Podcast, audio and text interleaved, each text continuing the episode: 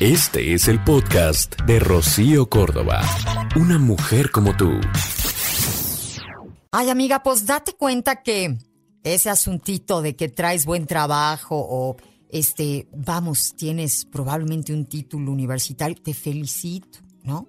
Puedes sentir que, pues que vuelas y eso probablemente te podría ayudar a tener mucha credibilidad en ti, a sentirte afortunada, este, bendecida, pero entonces por lo mismo, pues tendrías que ser mejor persona para los demás.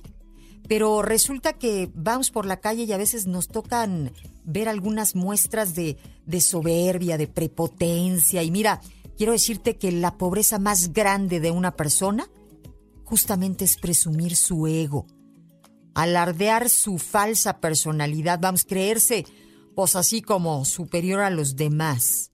Y quiero decirte que muy afortunadamente no eres el centro del mundo, ni este gira a tu alrededor, así que no te creas única ni superior a nadie. El mundo lo hacemos girar todos día con día, codo a codo.